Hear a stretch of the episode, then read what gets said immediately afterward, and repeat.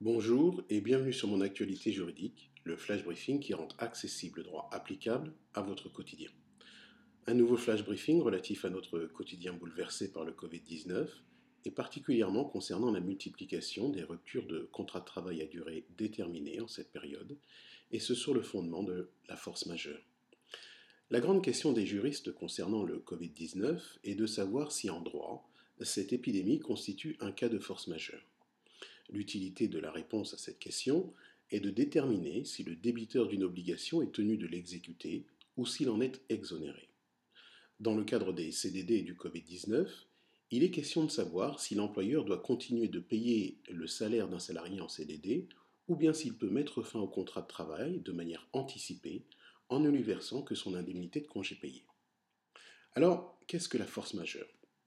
Eh bien, c'est un événement imprévu, insurmontable, et indépendant de la volonté d'une personne qui est susceptible de la dégager de sa responsabilité juridique ou de la délier de ses engagements. En matière contractuelle, cette définition a été reprise à l'article 1218 du Code civil, qui dispose qu'il y a force majeure en matière contractuelle lorsqu'un événement échappant au contrôle du débiteur, qui ne pouvait être raisonnablement prévu lors de la conclusion du contrat et dont les effets ne peuvent être évités par des mesures appropriées, empêche l'exécution de son obligation par le débiteur. L'épidémie de Covid-19 répond-elle aux conditions de la force majeure, à savoir un événement imprévisible, insurmontable et indépendant de la volonté de l'employeur dans notre cas d'espèce? Eh bien, il ne nous appartient pas de nous substituer aux tribunaux sur ce point. Nous pouvons toutefois considérer certaines décisions de justice quant à d'autres épidémies.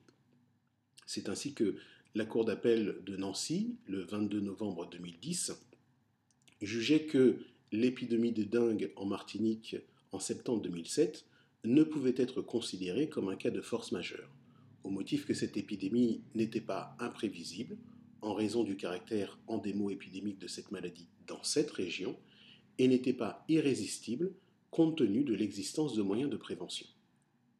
De même, la Cour d'appel de Basse-Terre dans un arrêt du 17 décembre 2018, ne qualifiait pas de force majeure le virus chikungunya aux Antilles. Elle soulignait que la maladie était surmontable et que l'hôtel, dans le cas de cette affaire, pouvait honorer sa prestation durant cette période. Alors certes, à la lumière de ces deux arrêts, on serait tenté, à juste titre, de dire que l'épidémie de Covid-19 était imprévisible, qu'elle était également irrésistible.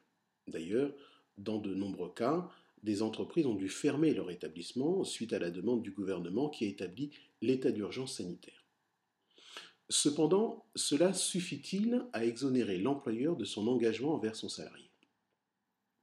Eh bien, peut-être faut-il chercher la réponse du côté des mesures prises par le gouvernement afin de faire face à la baisse d'activité qui résulte de la crise sanitaire c'est-à-dire du côté des mesures telles que celle du chômage partiel, par le moyen duquel l'État garantit à l'employeur une prise en charge partielle donc de l'indemnisation des heures chômées.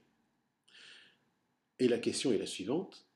De tels soutiens économiques permettent-ils d'éviter la rupture anticipée de CDD sur le fondement de la force majeure? Vous l'avez compris, aucune réponse catégorique ne peut être donnée à ce jour.